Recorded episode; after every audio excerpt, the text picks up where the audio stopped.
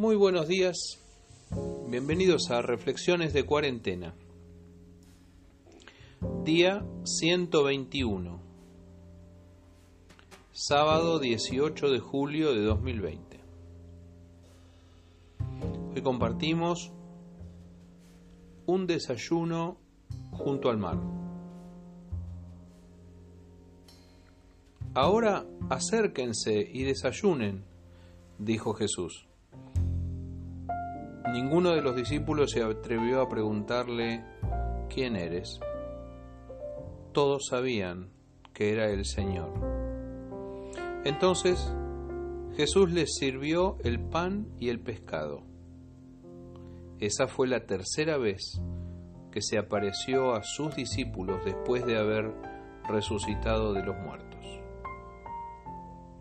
Evangelio de Juan, capítulo 21 versículos del 12 al 14 en la nueva traducción viviente. Todo pareció haber quedado atrás como un bonito sueño. Tres años caminando con Jesús sin tocar las redes. Los pescadores habían dejado sus barcas y habían seguido al Maestro. Pero los sucesos de la muerte de Jesús habían calado hondo en el ánimo de los muchachos.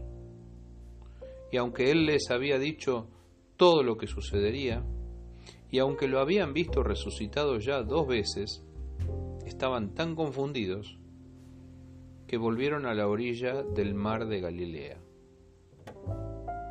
Pedro, Tomás, Natanael, Juan, Jacobo y dos más de sus discípulos estaban allí. Recordando viejas épocas, Pedro, siempre Pedro liderando la barra, tomó la iniciativa. Me voy a pescar, les dijo. Y ellos lo siguieron. Nosotros vamos también. Pero nada.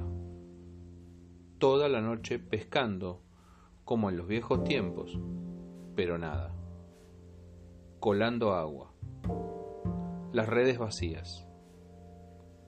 Al amanecer, Jesús apareció en la playa. ¿Sería Jesús? Sus discípulos estaban en la barca, cansados, mareados, abatidos. No hay vergüenza mayor para un pescador que volver a la orilla con las manos vacías. Recuerdo la sensación de aquella tarde en San Clemente. Amigos, ¿pescaron algo? Fue la pregunta que nos hicieron al llegar al puerto aquella tarde. Con las cabezas gachas bajamos del barco y sin contestar nos fuimos a comer algo antes de volver a casa. Amigos, ¿pescaron algo? Fue la pregunta de Jesús a los discípulos. Él sabía que nada nada de nada. Y ellos dijeron, nada, Señor. ¿Por qué no prueban tirando la red para el otro lado, a la derecha de la barca, digo? Ellos lo hicieron. La pesca milagrosa les dio 153 peces. La red no se rompió de milagro. Es el Señor, dijo Juan. Pedro se tiró al agua, otra vez al agua, para nadar hasta la playa. Los demás se encargaron de la red. Ahora vengan a desayunar, les dijo. Y les preparó Jesús un desayuno en la playa. Un desayuno de pan y pescado. Un desayuno de despedida. Fue la tercera vez que se les apareció, resucitado, vivo, victorioso. Cada vez que leo este pasaje me da una ternura suprema. Jesús amigo, Jesús servidor, Jesús humilde, Jesús pensando en sus amigos, Jesús dándoles de comer, Jesús cocinando para ellos, Jesús amándolos, Jesús restaurándolos. No sé qué idea tenés de Jesús, pero Él sabe de tu red vacía. Él sabe de tu fracaso, Él sabe de tu necesidad, Él sabe que podés tirar la red otra vez también.